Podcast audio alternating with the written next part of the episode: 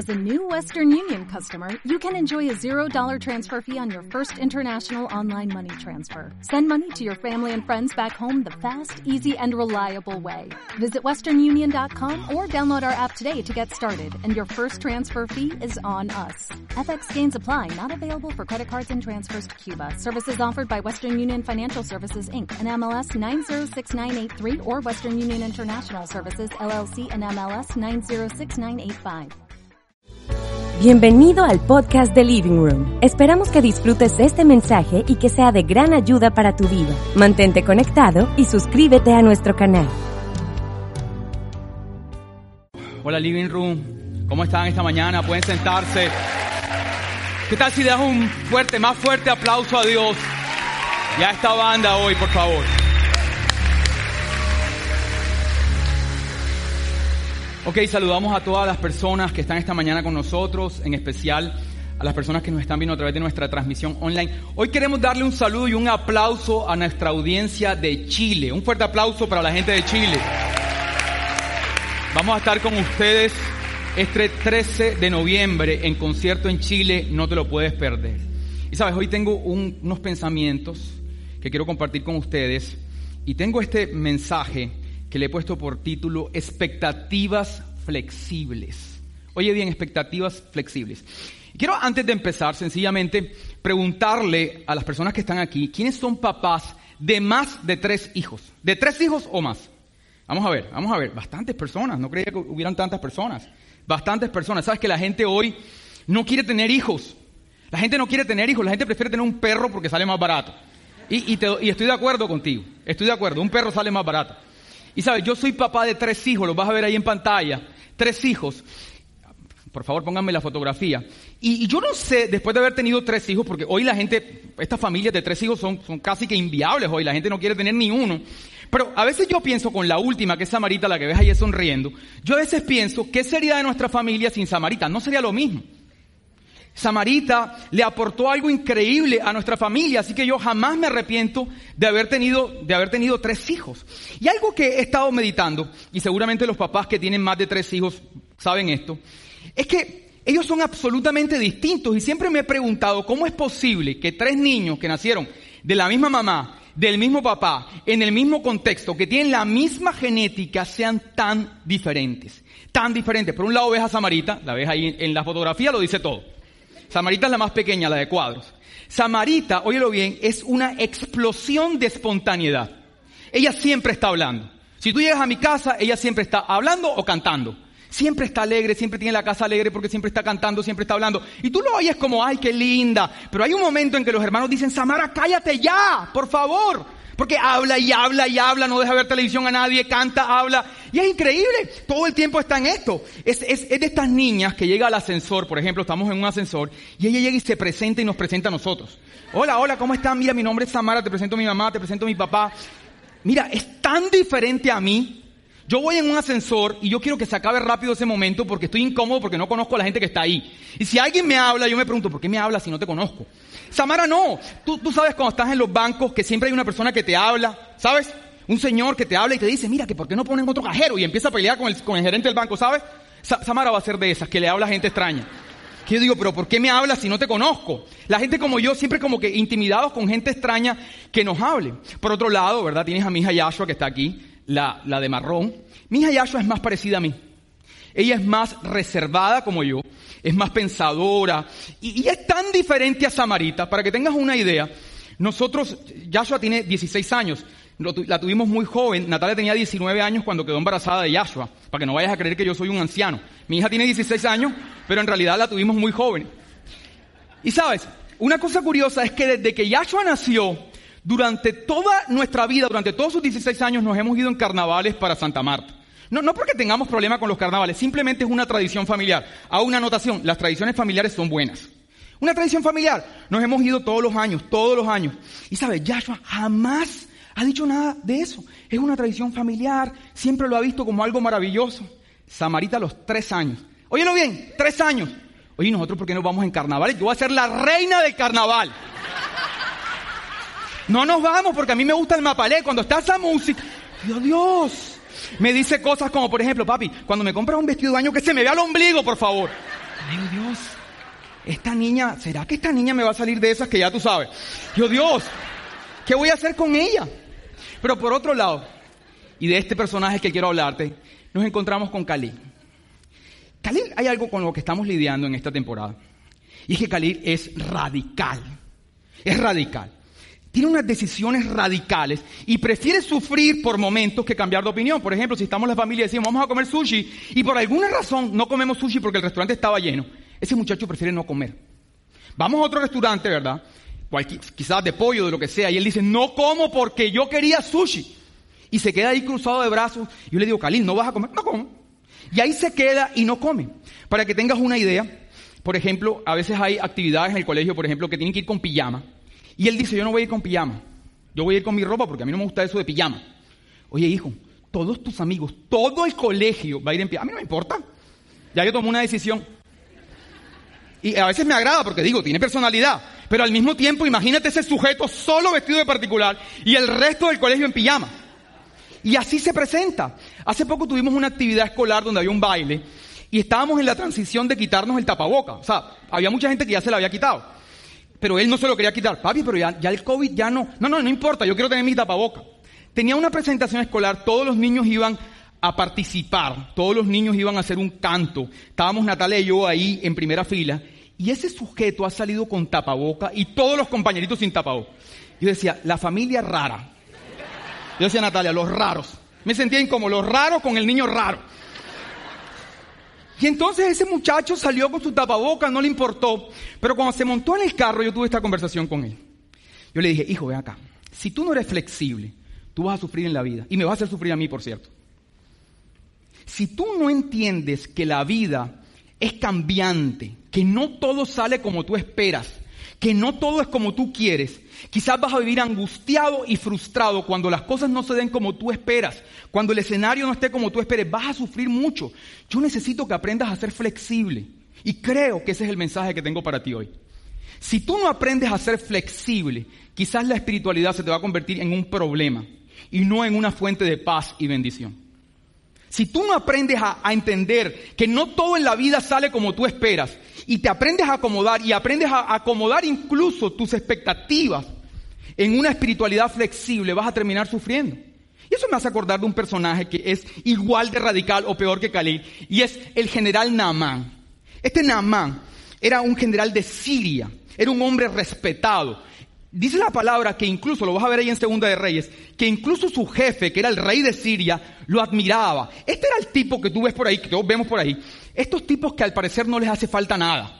Tú sabes, en, Instagram ves estas personas que tienen, oye, esa pareja que los dos tienen los cuadritos, que tienen el supercarro, que tienen eh, esas relaciones perfectas, nunca pelean, son perfectos, son exitosos en sus negocios y al parecer no les hace falta nada y tienen respeto, tienen estatus, tienen una alta credibilidad, todo el mundo los admira. Cuando van en la calle dicen, mira, ahí va, ahí va, ahí va, ahí va el de Instagram, ahí está, tienen mil seguidores. Ese era Namán. Era un tipo respetado con mucho estatus, pero tenía un problema. Un problema y era que tenía lepra. Para los que no conocen el contexto, la lepra es una enfermedad bien complicada. Empieza con unos puntos negros en la piel y luego empieza a podrirse la piel. Literalmente a la gente se le caen las partes del cuerpo. Es una enfermedad vergonzosa, además porque era muy contagiosa. Entonces quien le daba lepra era absolutamente rechazado en ese contexto. Ahora, Namán tiene lepra. Es un hombre de estatus, un hombre famoso, de reconocimiento, pero tiene lepra. Entonces él está ahí en su casa lidiando con esta lepra y la empleada le dice algo. Anota, anotación para ti. Las empleadas siempre saben todo lo que pasa en la casa. No importa cuán sigiloso y prudente tú seas, las empleadas saben toda tu vida. Y la empleada le dijo a Namán, oye patrón, la empleada era israelita, le dijo, patrón, si tú vas donde Eliseo, este profeta de Samario, de Samaria. Esa lepra se te va a quitar. Y él dijo, una oportunidad. Hay una oportunidad de yo poder ser sanado. Fue y habló con el rey y le dijo, mira, yo quiero ir a Samaria a buscar sanidad ya. El rey le dijo, tienes mi respaldo, incluso le voy a escribir una carta al rey. Dice la palabra que Namán entonces tomó sus caballos, tomó sus empleados, tomó varias monedas de oro, varias monedas de plata, vestidos, regalos, y se fue con toda esta comitiva para Samaria. Se presenta enfrente de la casa del profeta en Samaria, está ahí enfrente, esperando que le vengan y le rindan pleitesía, pero el profeta ni siquiera sale de su casa, sino que manda a su criado y le dice al criado, ve y dile que se meta siete veces en el Jordán. Este hombre se ha indignado Y lo vas a ver ahí en el versículo 11. Se ha indignado y ha dicho, hey, ¿sabes qué? Me voy, yo me voy. Dice la palabra que se enfureció y se iba yendo y dijo, ven acá, yo creí que este hombre iba a salir, que este hombre iba a orar por mí. Yo creí que este hombre me iba a imponer las manos y yo iba a quedar sano. ¿Acaso los ríos de Siria, de Damasco, no son mejores que los ríos de Israel? Y se iba yendo y cuando se iba yendo sus empleados lo pararon y le dijeron, hey, hey, hey, no te... Intentando. Flexible. Y entonces, flexible. Y entonces, oye, eh, le dice, si te hubieran pedido algo difícil, si si el profeta te hubiera pedido algo difícil, seguro lo hubieras hecho. Y entonces, ¿qué tienes que perder? El hombre dijo, ¿verdad? Fue y se metió siete veces en el Jordán y quedó absolutamente limpio. Dice la palabra que quedó tan limpio como un bebé pequeño. Ahora, ¿qué quiero compartir contigo hoy? Escúchame, a veces vas a tener que ser flexible para poder conectar con las promesas de Dios en tu vida. No es un requisito. No es que Dios condicione a tu flexibilidad, es que tú puedas ver lo que Dios está haciendo. A veces vas a tener que ser, que ser flexible para que puedas conectar con lo que Dios está haciendo. Y te vas a dar cuenta que el primer paso que Namán da es reconocer que tiene esta enfermedad. El primer paso que Namán da para conectar con lo que Dios está haciendo es pedir ayuda. Vivimos en una generación obsesionada, óyelo bien, obsesionada con el reconocimiento. Queremos que nos reconozcan. Por eso montamos fotos en Instagram o en cualquier plataforma de la mejor manera posible. Estamos pendientes de los live. Vivimos obsesionados con los filtros, con que todos nos vean perfectos, que vean que estamos bien físicamente, que, tenemos matrimonios exitosos, que, que nos vean exitosos en todo. Vivimos obsesionados con el reconocimiento. Y hay un punto en que preferimos vernos bien que estar bien. Y si te aferras demasiado a esta imagen, quizás vas a postergar el, sufrimiento. Porque, porque a veces prefieres verte bien que ser vulnerable y pedir ayuda. Y yo creo, óyeme bien, que Namán se veía muy bien con su armadura, pero por dentro tenía lepra. Y escúchame bien, no importa cuál persona tú admires, Quizás tienes estas personas que, como te digo ahorita, piensas que no les falta nada en la vida. No importa cuánto tú creas que esta gente lo tiene todo y tú digas, yo quisiera ser como esa persona que lo tiene todo, qué carro, qué familia, qué relación. Escúchame, esas personas también sufren. Esas personas también están enfrentando aflicciones, solo que no se permiten mostrarlo. Y ese era Namán, detrás de su armadura, quizás lo veías impresionante, pero por dentro estaba enfrentando una situación. Y si tú no te atreves a ser vulnerable y pedir ayuda, quizás pases muchos años sin conectar con lo que Dios está haciendo. Necesitas ser flexible para que no te aferres más a esas imágenes y puedas dar pasos hacia lo que Dios está haciendo. ¿Sabes qué? Esto, esto lo viví yo hace un par de años. Living Room está cumpliendo, ¿cuántos años? Diez años. Los primeros siete años de Living Room, yo enfrenté unos episodios complicados. Y es que en algunas temporadas me daba como una tristeza inexplicable. Yo no, podía explicar de dónde venía. Era como una tristeza, como una atmósfera de tristeza y al mismo tiempo como una sensación de que todo era peligroso. Era como que yo tenía las alarmas prendidas y me parecía el mundo muy peligroso. Y esto me entraba como, como una tristeza, como una sensación que en la vida no había garantías. Y eran temporadas. Ahora, yo, por supuesto, como soy un hombre espiritual, oraba y, cuando oraba me sentía mejor, pero otra vez volví al episodio. Le decía a algunas personas que oraran por mí y trataba esto a nivel espiritual, pero este episodio venía y venía. Yo tenía que pararme y ponerme en pie porque finalmente el living room estaba caminando. Yo tenía que venir aquí, pararme y predicar. Y por siete años, ¿verdad? Yo, yo sencillamente vine, prediqué, hice, pero enfrentaba una y otra vez este episodio, asumiéndolo con fuerza, tratando de, eh, de sacar adelante yo esta situación de tristeza, simplemente con mi esposa y, y yo enfrentándolo. Pero un día, después de siete años, y después de la pandemia, me encuentro con uno de los líderes más importantes de Living Room, tirado en el piso, llorando, porque tiene unos ataques de pánico que no puede controlar. Y este hombre había empezado a experimentar estos ataques de pánico solo hace una semana. Un hombre con hijos, con una familia reconocido, pero tirado en el piso vulnerable, llorando delante de mí. Y me decía, Carlos, yo no voy a vivir la vida con estos ataques de pánico, ni un día más. Yo no me voy a aguantar una semana más con esta situación. Lo que yo tenga que hacer y a quien tenga que pedirle ayuda, la voy a hacer. Si me toca buscar un psiquiatra que me ayude, lo voy a hacer. Ya tengo una cita con un psiquiatra mañana. Yo dije, wow, este hombre no está dispuesto a, sufrir ni una semana más. Y yo llevo siete años enfrentando estas situaciones solo. Y nunca lo he compartido con alguien, nunca he buscado con ayuda por fuera del ambiente espiritual. Y yo dije, ¿qué tal si yo también me doy la oportunidad de buscar terapia? De hablar con alguien, a ver qué pasa. Eh, verlo a él vulnerable, verlo a él diciendo yo voy a buscar ayuda, me llevó a mí a buscar ayuda y empecé a hablar con algunas personas, busqué algunos terapistas y conecté con un amigo mío que es psiquiatra. Y mi amigo me dijo, ay Carlos, ¿sabes qué? Yo creo que tú deberías probar esto, me dijo. Con toda la eh, confianza y con todo el cariño, una persona que me respeta mucho, me dijo, yo creo que tú deberías probar esto. Sabes, la serotonina es un neurotransmisor que es conocido como la hormona de la felicidad. Ese neurotransmisor lo que hace es regular la percepción de peligro.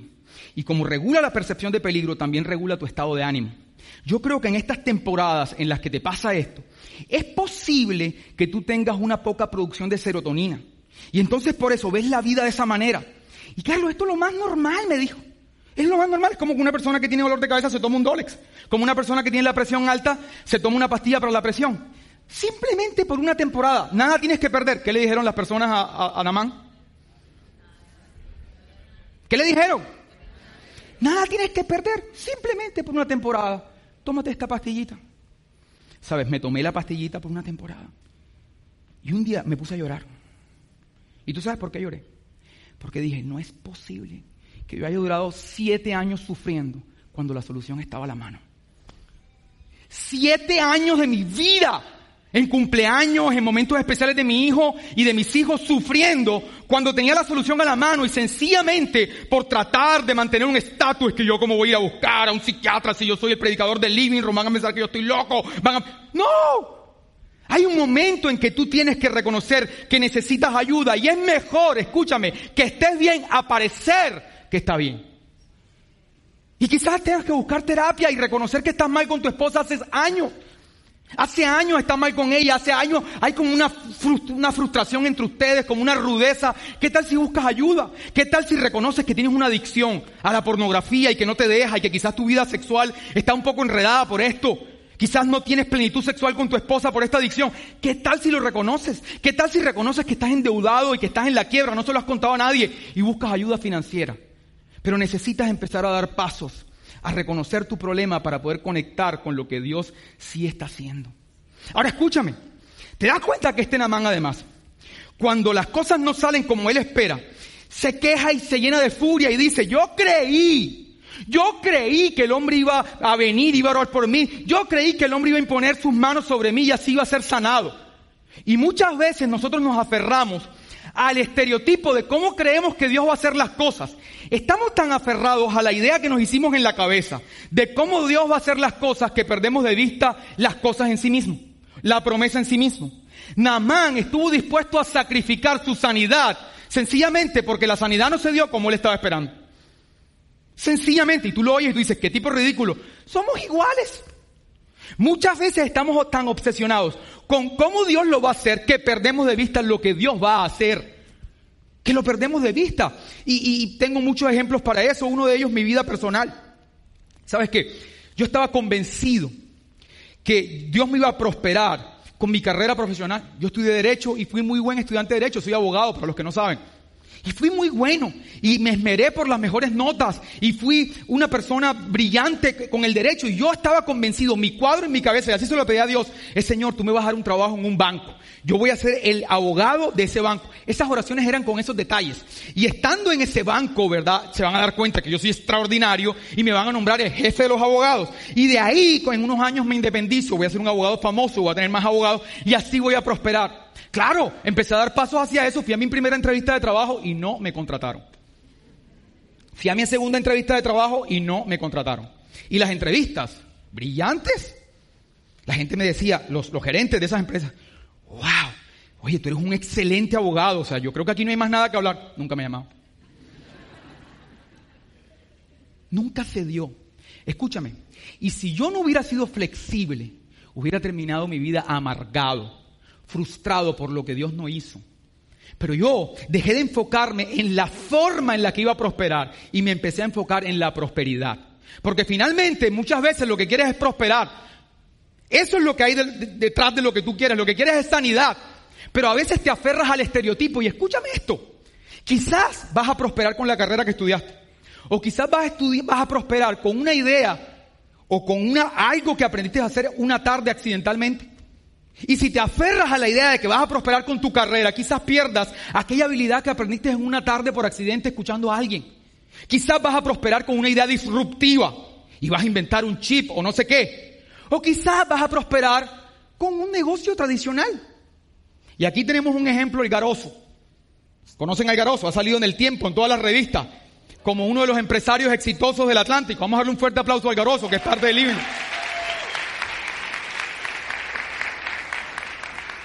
¿Y qué hace el Garoso? ¿Cuál fue el chip que descubrió? El Garoso vende frito.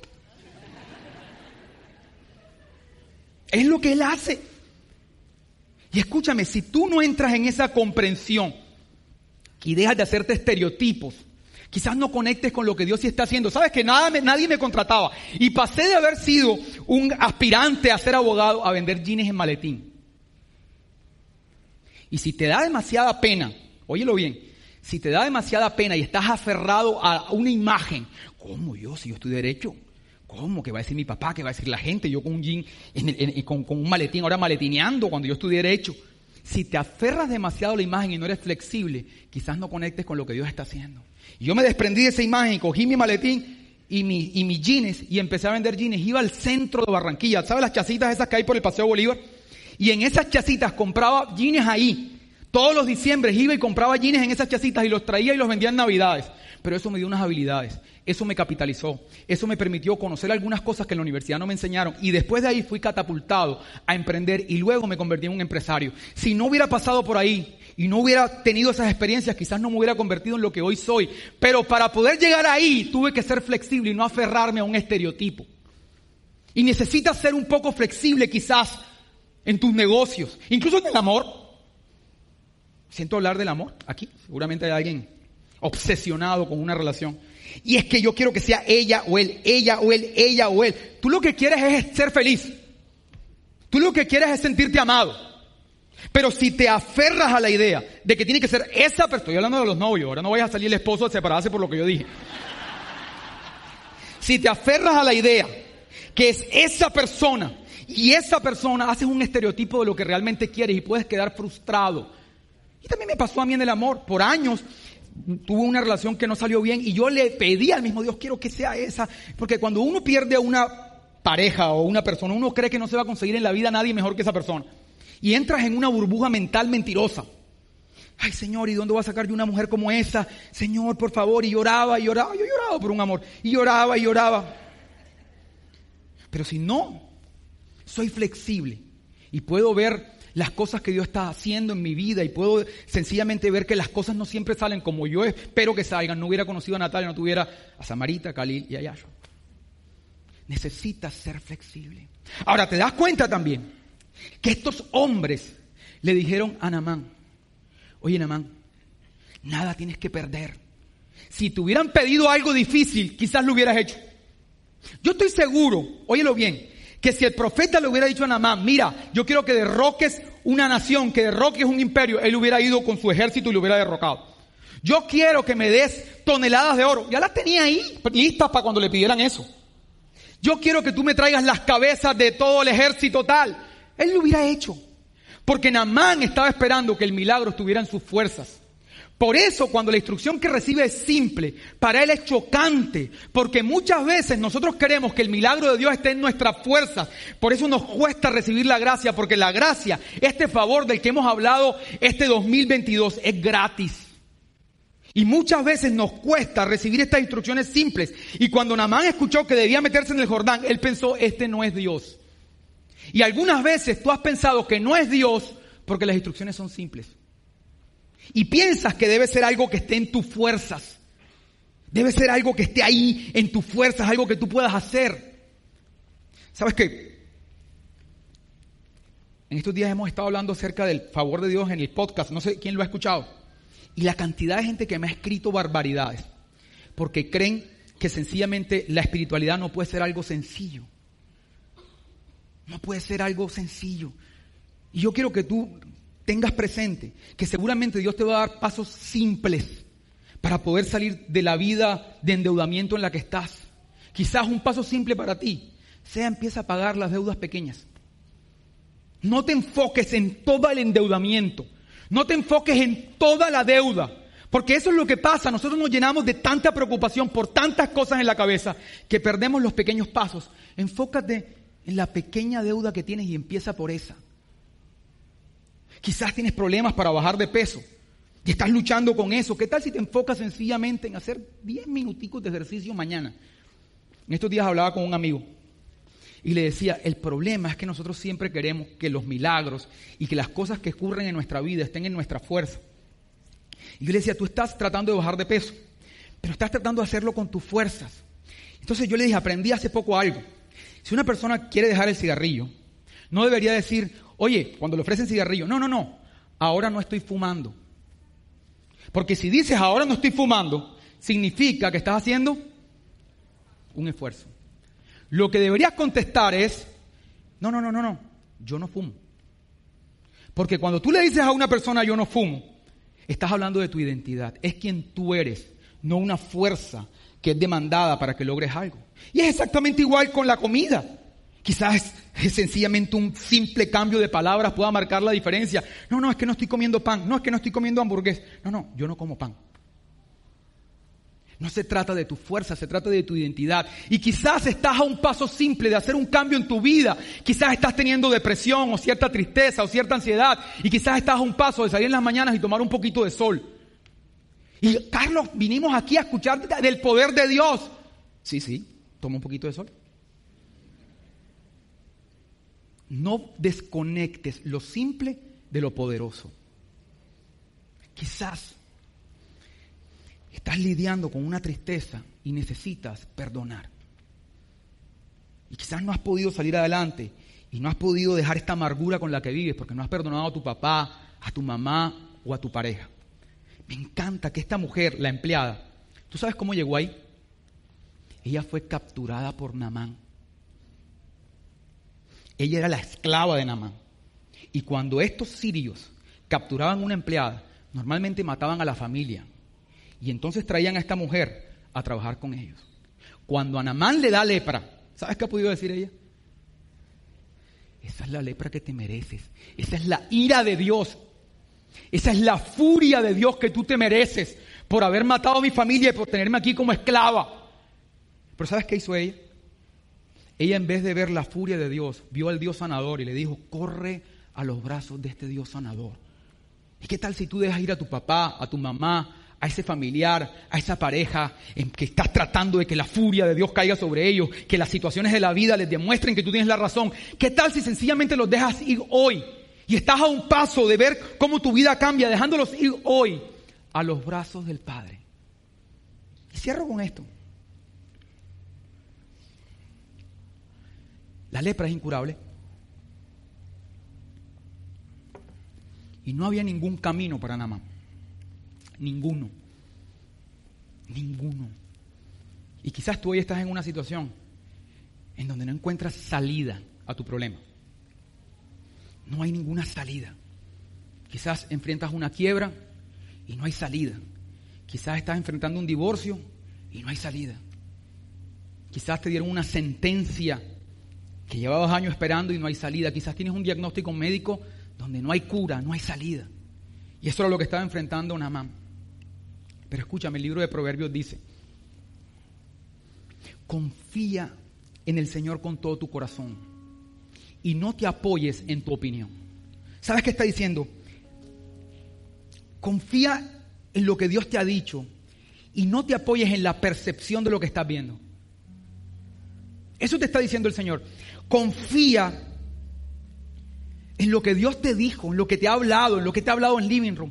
Y no te apoyes en lo que estás escuchando.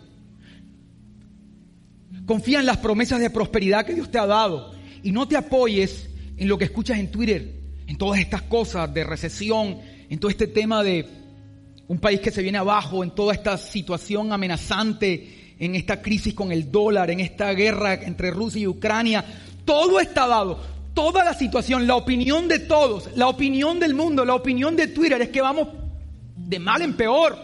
Y la palabra te dice en Proverbios, mira, tú quieres conectar con lo que Dios está haciendo. Hey, confía en lo que Dios te ha dicho y no te apoyes en tu percepción, porque tu percepción puede socavar la conexión que hay entre las promesas de Dios y tú.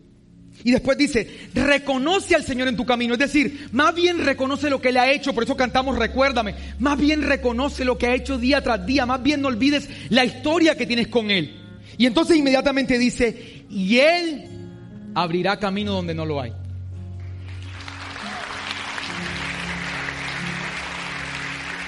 ¿Sabes qué estaba diciendo? Él añade, porque tú dirás, no, Carlos, ahí no dice eso. Ahí lo que dice es, Él añadirá, allanará tus veredas. Por favor, allanar tus veredas significa abrir camino donde no lo hay. Y el mensaje detrás de todas las cosas que te he dicho, quizás es para uno o para dos personas o para tres, no sé para quién sea, pero el mensaje es para ti.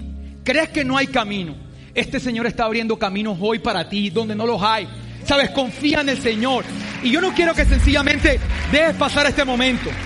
Óyeme bien, tú tienes una situación en tu vida, algo, algo en lo que no puedes controlar, algo que no depende de ti, algo que estás esperando. Escuché a un predicador decir que Namán no era el único que tenía lepra, decía, todos tenemos una mancha, decía este predicador. Todos tenemos algo que no depende de nosotros. Quizás eres un excelente comunicador, pero no te puedes comunicar con tus hijos. Tienes problemas. Quizás eres un tipo extraordinario para hacer negocios, pero no puedes dejar la adicción a la pornografía. Quizás eres un tipo extraordinario para hablar con otras personas, para, para, para, hacer negocios, pero tienes problemas con la alimentación. Es algo que no puedes manejar, que no has podido manejar. Quizás eres bueno en algo, pero hay algo que, que tú quisieras que fuera distinto. Y este Namán era bueno en todo, solo excepto su mancha era la lepra. Hay algo hoy, hoy, hoy, que necesita la intervención de Dios. Y tú necesitas hacer esta oración, Señor, yo me apoyo en lo que tú has dicho y no en mi opinión. Y decirle, tú eres el Shaddai, el Todopoderoso. Este día, para que este día no sea sencillamente un día religioso, con tu boca le digas, Señor, abre camino.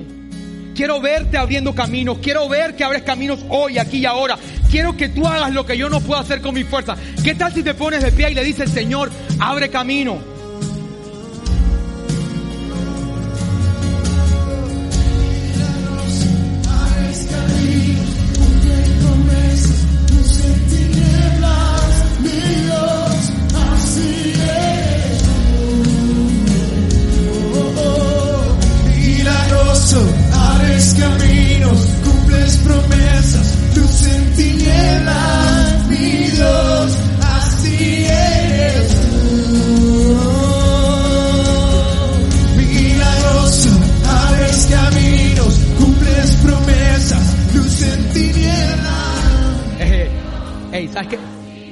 Me llama la atención? Te voy a decir qué me llama la atención. ¿Qué me llama la atención? Que una y otra vez se repite esta historia. Eh, estos hombres le dijeron, le dice el profeta a Namán, le dice, hey, ve y bañate en el Jordán siete veces. ¿Qué dijo Namán? ¡Ah! ¿Qué estoy diciendo yo a la gente? Hey, levántate y canta y dile al Señor que abre camino. Hay uno que está aquí. Milagroso. ¿Sabes por qué? Ah, no, ¿qué? ¿Acaso una canción? ¿Qué? Una canción. Son unos locos ahí cantando. Yo me voy a quedar aquí tranquilo. Puedes estar a un paso pero a veces lo simple, lo simple como la adoración, nos parece ridículo. Nos parece ridículo. Y quizás aquí no está Eliseo, pero estoy yo, profeta de Dios para ti. Y te estoy diciendo, hable la boca, canta. ¿Qué tal si lo haces otra vez? ¿Qué tal si lo haces con fuerza? Vamos, ustedes también.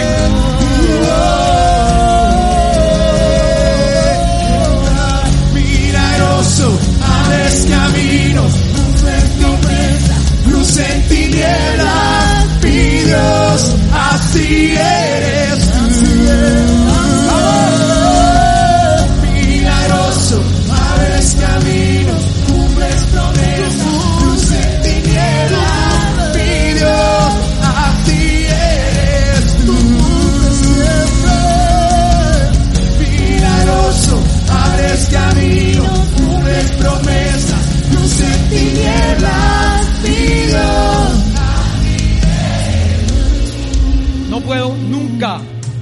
Y, se lo he dicho a, todos los, a todos los predicadores, se los he dicho, nunca termines una enseñanza sin hablar de Jesús.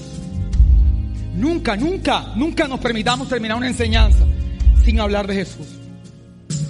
escúchame, la Biblia cuenta que este Jesús tenía un grupo de amigos que eran especiales. María, Marta y Lázaro. Eran sus llaves, como decimos en Barranquilla. Para los que nos ven en la transmisión, sus parceros, sus cuates, no sé, sus amigos cercanos. Entonces ellos tenían unas expectativas. ¿Cómo se llama este mensaje? ¿Cuáles eran las expectativas? Jesús es nuestro amigo. Y siempre lo que hemos visto que hace con otras personas, nosotros podemos contar con que lo hará con nosotros porque Él es nuestro llave, come con nosotros, está con nosotros, siempre está con nosotros. Pero un día las cosas no salieron como ellos esperaban. Lázaro se enferma y Jesús no está ahí. Pero como ellas tienen unas expectativas y sus expectativas es, este Jesús es nuestro amigo. Él va a dejar de hacer cualquier cosa que esté haciendo y va a venir a resolver el problema de Lázaro. Esas eran sus expectativas. Como tú has tenido expectativas en tus negocios, quizás en tu matrimonio, en tu vida financiera, en no sé, en tu salud, expectativas. Ahora Jesús no llega cuando ellas esperan. Cuando Jesús llega, Lázaro tenía cuatro días muerto. Y me encanta la expectativas flexibles de una mujer como Marta. Lo vas a ver ahí en el Evangelio de Juan. Que aún en su dolor, aún en su dolor le dice a Jesús, Jesús, si tú hubieras estado aquí, mi hermano no hubiera muerto. Mis expectativas eran que tú estuvieras aquí. Esas eran mis expectativas. Y estoy convencida que si tú hubieras estado aquí, mi hermano no hubiera muerto. Pero ahí viene lo poderoso. Pero aún ahora, aún ahora Jesús, yo creo que el Dios, nuestro Padre, te escucha y te dará todo lo que le pidas. Y quizás algunos de ustedes fracasaron, ya te divorciaste. Quizás algunos de ustedes, no sé, ya te dieron un diagnóstico negativo. Quizás algunos de ustedes ya perdieron aquello que estaban esperando. Quizás al parecer Jesús nunca llegó e intervino. Al parecer Jesús te falló.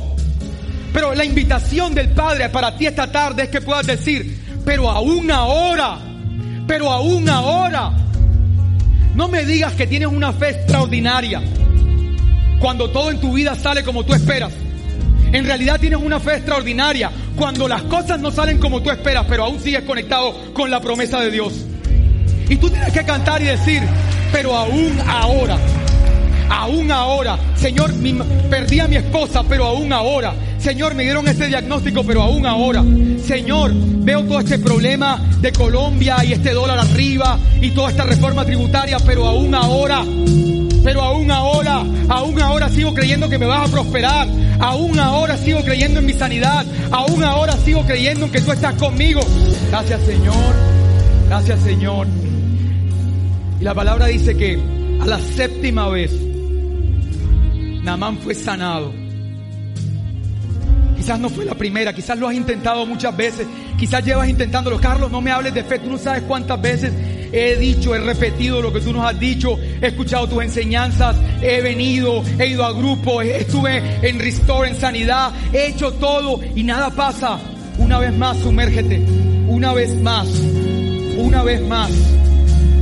Porque las promesas de Dios son sí en Jesús. Y no importa cuántas veces no lo has visto, detrás de esas veces vas a encontrar un sí de Dios y ese sí está aquí. Señores, esto fue el Living Room.